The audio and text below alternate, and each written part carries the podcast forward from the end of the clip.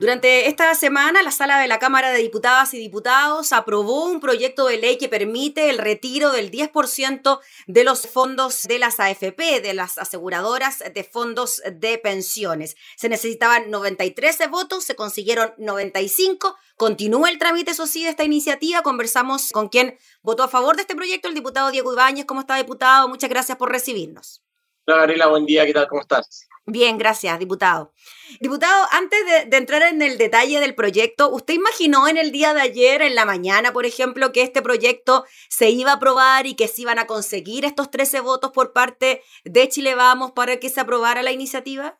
La verdad es que, para ser bien honesto, yo no pensé que íbamos a tener los votos. Eh, me causó mucha sorpresa y mucha alegría también el saber que tuvimos 95 de los 93 que necesitábamos y creo que en definitiva el lobby eh, y el esfuerzo que hizo el ministro Briones y el gobierno no superó el sentido común de muchos parlamentarios que diciendo que venían de comunas más pobres, eh, de la octava región, o, las palabras de Erika Olivera, que a mi juicio fueron bien, bien profundas, creo que eh, superó el sentido común al lobby. Hoy creo que era un proyecto que es necesario y que además todos los resguardos que está colocando el gobierno de una otra manera se veían contemplados en la propia ley, que señala que se iba a crear un, eh, fondo colectivo y solidario para, además de eh, otorgar pensiones con criterios de solidaridad, se iba también a intentar incorporar allí eh, los retiros que ya se habían generado. Entonces, me parece que fue un debate bien político, bien profundo. me gustó bastante también la audiencia que hubo, la gente muy atenta, presionando, comentando en redes sociales creo que sirvió también como un, un ejercicio eh, de, democracia eh, bien intenso, eh, que es, muy rico que pase en el Congreso, porque pocos proyectos tienen este nivel de, digamos, de audibilidad popular allá afuera y al mismo tiempo una respuesta positiva desde el Congreso a mi juicio.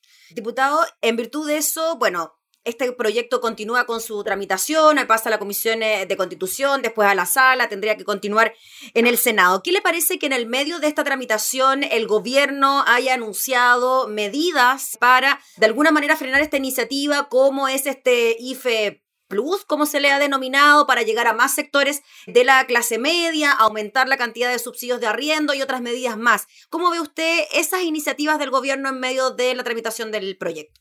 Sí, bueno, eh, el gobierno comenzó a mostrar que había dinero cuando comenzamos a cuestionar el negocio de la AFP.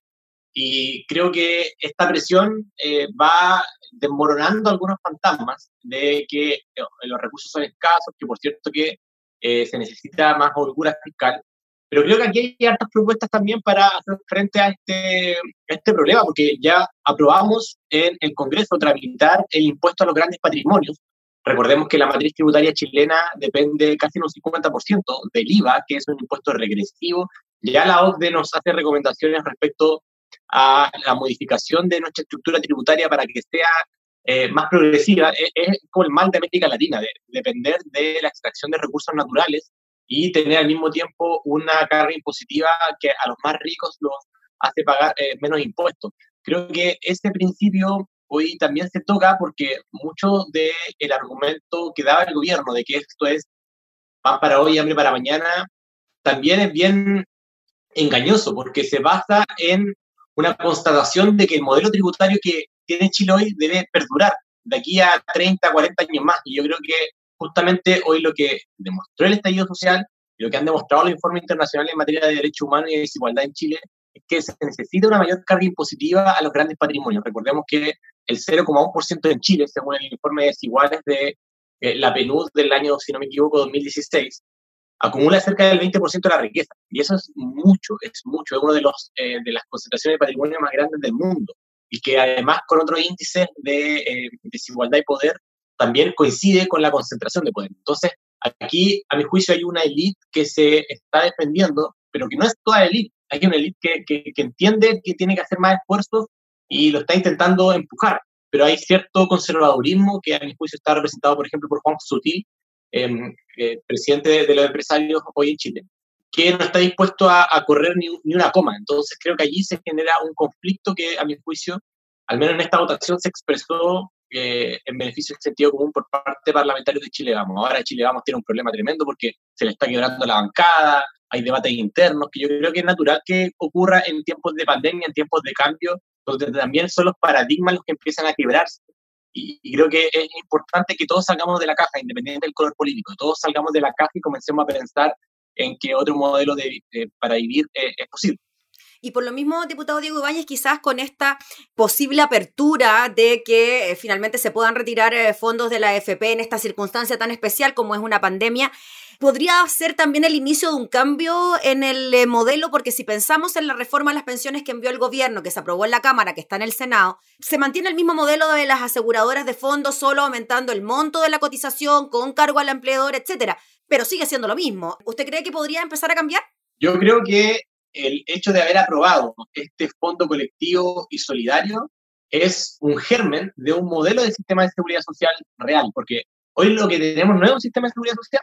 Sea, los principios de la OIT que establecen que la seguridad social tiene que ser solidaria, Chile eh, no es solidario. Entonces, los principios de la OIT hoy señalan que para que tengamos un sistema de seguridad social, tiene que ser primero solidario, y Chile no es solidario porque es de capitalización individual, son cuentas individuales las que luego eh, se te retornan al propio individuo que cotizó. Segundo, que tienen que ser con criterios de suficiencia, o sea que eh, la pensión que se otorgue sea suficiente para cumplir con mínimos de dignidad. Y eso en Chile no ocurre porque con 160 mil pesos de pensión es imposible que una persona de la tercera edad, que por lo, más, por lo demás necesita cuidado muchas veces, pueda comprar su remedio, eh, sus cosas, etc. Entonces, eh, ahí hay dos criterios que no se cumplen. Y, por último, el principio de progresividad que si bien en Chile ha mejorado, no se ha hecho en base eh, únicamente a la rentabilidad de las propias pensiones, sino que básicamente se hace en base al pilar solidario, que eh, hace poquito empezó a aplicarse en Chile, y eso implica un desembolso grande por parte del Estado que tiene que hacerse, pero que en este caso no cumple con los criterios de suficiencia. Entonces, si tú haces un análisis del modelo chileno para inyectar corporaciones, eh, que es por lo cual, si tú lees las actas eh, de, de, todo este debate que hubo entre José Piñera y los expertos en el momento de los 80, es parece ser lo que les preocupaba a ellos, más que otorgar seguridad social. Entonces, creo que es un germen este fondo colectivo y solidario para eh, comenzar a transitar, a caminar hacia un modelo de pensiones que sea distinto y que coloque en el centro el cuidado de la gente. Cortito, diputado, ¿cómo ve la tramitación en el Senado de esta iniciativa? Bueno, eh, yo espero que eh, exista mayoría, espero sorprenderme nuevamente de que va a existir una mayoría y entiendo que varios parlamentarios hasta al principio habían dicho que eh, no estaban de acuerdo, luego comenzaron a matizar sus posiciones y eso implica que pueda haber una puerta para que este proyecto ingrese y sea una realidad. Así que quiero mantener la esperanza y, que, y prefiero ser optimista respecto del Senado.